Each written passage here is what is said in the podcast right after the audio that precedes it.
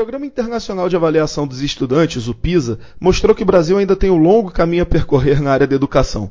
Recentemente, o Millennium Analisa, do qual você fez parte, fez um estudo inédito sobre os problemas existentes no Brasil. Qual foi o diagnóstico? Na realidade, hoje, é, o Brasil é, ele tem um diagnóstico bem peculiar no setor educacional, é, primeiramente porque o investimento que nós fazemos em educação, em termos gerais, ele é alto. Né? Hoje o Brasil investe em média cerca de 6% do PIB né, em educação, que é um patamar semelhante hoje ao que investem nações é, que são consideradas ricas, né, nações de primeiro mundo. E o resultado educacional, como a gente pôde confirmar nessa última edição do PISA, é, em comparação é, aos demais países que investem tanto ou menos que o Brasil, é, nos deixa um pouco preocupados, né? porque a gente vê que quase 70%, por exemplo, dos alunos hoje é, de 15 anos né, que fazem né, o exame do PISA, eles não conseguem atingir nem mesmo a proficiência mínima em matemática, por exemplo. Né? É, a gente observa os rankings de leitura, que o Brasil está estagnado aí há cerca de 10 anos, né? E de ciências também, que a gente está numa colocação muito aquém do que, do que é investido. Mas esse estudo, esse ponto foi um, uma questão motivadora para a gente realizar esse estudo, né? justamente entender o porquê que o Brasil, se ele investe é, tanto ou mais do que nações ricas, né? Por que, que o nosso desempenho ele é aquém disso? Por que, que o nosso desempenho ele é abaixo do que se espera, né? Até, até mesmo se a gente observar aí até 2015, né, que foi o ano em que a crise econômica se agravou, a rubrica educação, né, em termos de governo federal, ela teve um crescimento real de investimento aí de cerca de 299%. Mas respondendo à sua pergunta, na realidade, a gente percebe que é, são vários problemas, né? um problema complexo, mas que o ponto principal apontado pelo estudo indica que indica uh, um problema de infraestrutura, um problema estrutural, né? um problema no qual você percebe que boa parte dos alunos eles não têm acesso a, a, questões básicas, até mesmo de saneamento, de saúde pública, e são justamente os locais é, nos quais a gente encontra maiores problemas também é, de evasão escolar, problemas inclusive de desempenho, né? Então a gente acabou encontrando na realidade um, um problema muito complexo de se resolver e que precisa ser observado aí no decorrer dos próximos é, das próximas décadas, né? Porque a gente está falando de, é, de pontos é, assim, que não se resolvem de maneira simples. Só para dar mais um exemplo, sem se alongar bastante, se a gente observar, por exemplo, é, no caso de, de infraestrutura, né, a gente percebe, por exemplo, que é, o saneamento básico ele tem uma influência assim, ele tem uma influência muito forte é, em termos de desenvolvimento educacional e de evasão escolar, como falei anteriormente. Então, a gente percebe que é, os municípios, principalmente do Norte, do Nordeste, que têm problemas maiores com essas questões sociais, também apresentam é, essas dificuldades educacionais de forma expressiva. E, né, como você disse, o estudo mostrou que os problemas vão muito além da sala de aula. É, quais são as principais questões estruturais que, que atrapalham o desenvolvimento da educação?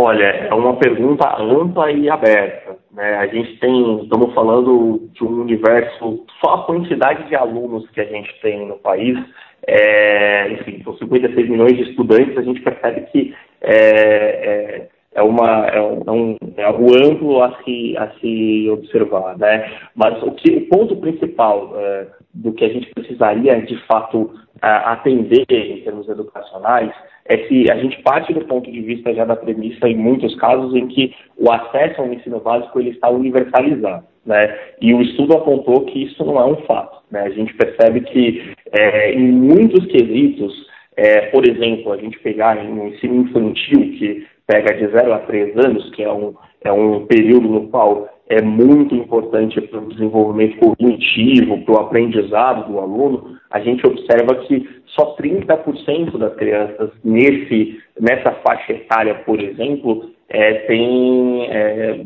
frequência, enfim, vão a, a unidade escolar. Né? Ah, aí, por exemplo, a gente já começa a perceber uma situação é, desafiadora, porque é, desde o início, desde a base, a gente não dá o acesso total. Né?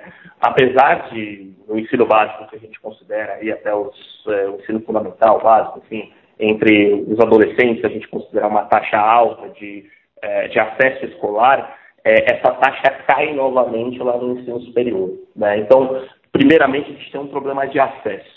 Né? É, em segundo lugar, a gente tem esses problemas, conforme falamos anteriormente, é, voltados para a estrutura, né, para a infraestrutura. Um ponto que a gente não falou deles ainda é justamente o fato de que o IDHE, que é um índice de desenvolvimento é, humano é, educacional, né, um eixo do desenvolvimento humano, ele influencia, na realidade, e é influenciado fortemente por essas questões estruturais também. Então, isso é, é, outro ponto que a gente observou no estudo, né, um ponto que, na realidade, o índice de desenvolvimento do município, ele também é explicado, é, especificamente, pela variação do desenvolvimento educacional.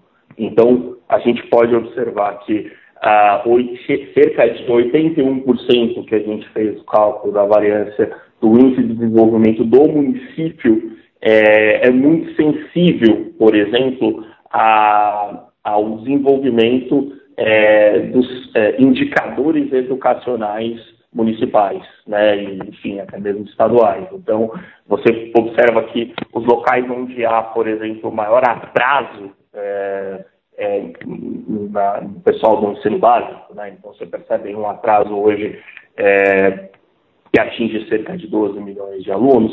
Então, se você observar um atraso, um, um aumento no atraso de cerca de 0,3%, ele tem um, um, um, impacto muito forte, por exemplo, no desenvolvimento municipal. Né? Então, por razões que, é, enfim, os educadores, as pessoas que estudam o assunto em geral, já têm amplo conhecimento, porque a própria educação, enfim, o próprio acesso, a próprio, é, por exemplo, o próprio, a própria oportunidade educacional, ela tem uma influência muito forte em indicadores econômicos, né? Isso é uma coisa mais óbvia. Então a gente consegue perceber, assim, é, que é um problema muito amplo, é, complexo e que demanda uma série de uma série de cuidados, né? Porque é, por mais que a gente saiba, por exemplo, que se investe muito em educação e, ao mesmo tempo, o retorno disso é baixo, é, a gente também, ao mesmo tempo, não pode entender que é, a solução seria se investir menos. Né? Então, por isso que é um cuidado de, na realidade, é, aumentar a eficiência desse investimento, né? Até porque, é, finalizando, a gente sabe hoje que quem atinge é, essencialmente um ensino de maior qualidade, em muitos casos público, é quem tem condição de fazer investimentos no ensino básico privado, né? E essa, infelizmente, não é a realidade de boa parte dos brasileiros, né? Nem todos têm é, condições, nem mesmo é, enfim, não tem oportunidades de, de, de, investir em educação desde a base, né? Então, é, a partir do momento em que é, as pessoas de maior, é, enfim, de maior condições conseguem apenas atingir os postos é, ensino superior porque investiram no ensino básico, isso é outro indício, outro indicador de problema estrutural que a gente tem de grande desafio a ser enfrentado para os próximos anos. Né? Isso que, que você citou é uma questão importante, porque é, muito se diz que faltam recursos para a educação, que as verbas deveriam ser aumentadas. É, na verdade, o estudo mostrou que não é bem por aí, que a questão é justamente eficiência, né? Você poderia falar um pouco mais sobre isso? É, na realidade, a gente parte da premissa, né, porque do ponto de vista de bem público, né, um bem público uh, em definição econômica e de administração, ele é um bem que ele, ele é não divisível e não rival, né? Então, ou seja, é, tudo que eu tenho um custo é, para aumentar uma vaga, ele não é considerado um bem público. Portanto, a educação em si, o produto educacional, ele não, não é um bem público, por definição, né? Porque ele tem um custo, né? Então, partindo dessa premissa, dessa premissa ele precisa sim de, de, de, um, de um investimento é, considerável para se desenvolver, porém, o problema, conforme a gente falou anteriormente, ele está, no, no, caso do Brasil em específico, ele está voltado para a eficiência, né, porque a gente tem investimentos, né, então, por exemplo, hoje os Estados Unidos investem a mesma média do PIB do que investe o Brasil, cerca de 6% do PIB, né, então se a gente observar é, a própria... A, o próprio crescimento, conforme eu falei anteriormente, até o período de crise, porque no período de crise é uma coisa meio fora de padrão, a rubrica educação é a que mais cresceu em termos de investimento, né? São 300, 299% em aumento real, né? entre, se eu pegar aí, é, 2004, 2003 até 2015. Então, na realidade, a gente vê que, é, apesar de tudo isso, o resultado que, que, que a gente observa é, ele não só é aquém do que é investido, ele também é algo que preocupa em termos de desenvolvimento, porque a gente mostrou no estudo, no estudo que ele analisa, o, o quão é a, a variável média de anos de estudo é correlacionada impacta em excesso ao PIB per capita, né? Então a gente percebe que é, tem, um, tem um, uma ligação muito forte entre eles. E hoje, assim, vai, se eu pegar que a gente analisou desde 1870, mais ou menos, até aqui, né, é, nesse amplo período, o crescimento da média de anos de estudo de um, de um adulto no Brasil é em torno de 9,5%, que é um crescimento que não é ruim, porém, o que se atinge hoje dentro dessa média é o equivalente a um americano médio, um estadunidense médio tinha na década de 30. Então a gente observa, assim, do ponto de vista, é, enfim, como política pública, independentemente de governos, a gente percebe que se evoluiu muito pouco, né? A partir do momento em que é, há um investimento, em que há uma preocupação hoje, é, e não existe uma pessoa, independentemente da ideologia, não existe uma pessoa que ache que o setor educacional não é força motriz do desenvolvimento do país, não é importante para isso, né? No entanto, os resultados que a gente vem apresentando, apesar do alto investimento, conforme se confirmou nessa divulgação do, da edição de 2008 do PIS agora, eles são realmente alarmantes. Né? Um outro ponto que eu acho interessante a gente colocar é, dentro do que foi analisado no estudo é que a gente percebeu que é, a propriedade privada né, é, e, a, e o percentual de impostos é, nas corporações, ou seja, nas empresas em si, né, ele tem uma forte influência também na média de anos em que um, uma pessoa com 25 anos ou mais frequenta a escola. Né? Então, é, isso é um ponto interessante que é, foi analisado no estudo e a gente até entende é, isso no seguinte sentido de que se a gente observar que há uma relação forte também entre eh, o desenvolvimento estrutural, as variáveis sociais e o acesso educacional, né? Porque é até um pouco óbvio, né? Se o aluno ele não tem o básico, se ele não tem lá na ponta nem mesmo o que comer, se ele não tem é, questões de sobrevivência mais básicas, fica obviamente difícil ele chegar até a escola, enfim, no sentido de, de tempo de permanência, enfim, isso aumenta a evasão, aumenta o atraso. Então, é, dentro dessa realidade é até possível a gente entender um pouco esse frame, porque, é, obviamente, esse tipo de desenvolvimento exige um investimento mais alto, que, portanto, requer é, o desenvolvimento estrutural, né? que, portanto, requer, é, por exemplo, uma burocracia menor,